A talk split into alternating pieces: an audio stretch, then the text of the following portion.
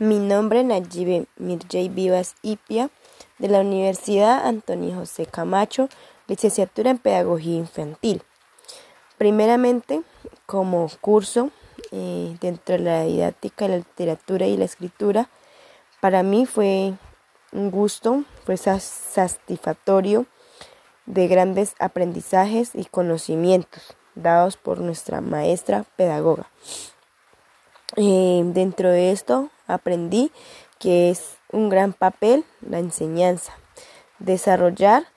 cada una de estas prácticas en los niños y en las niñas, llegando a poder formar niños y niñas de grandes lectores, críticos y grandes escritores. Por eso es muy importante desarrollar estrategias didácticas, pedagógicas, que involucran al niño día a día a este mundo de la lectura, a reconocer las palabras, a enseñarle a leer, a escribir, es de llevar esta práctica de enseñanza a la lengua escrita o a la alfabetización.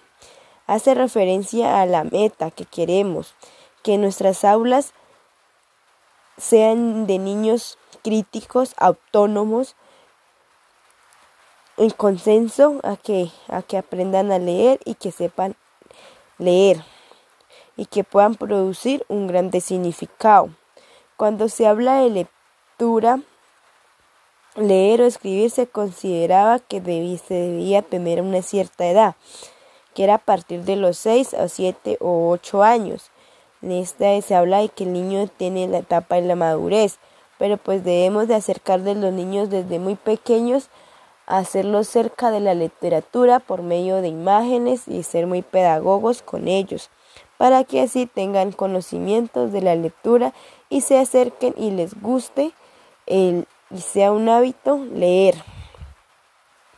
Eh, dentro de nuestras aulas debemos de manejar una pedagogía, de tener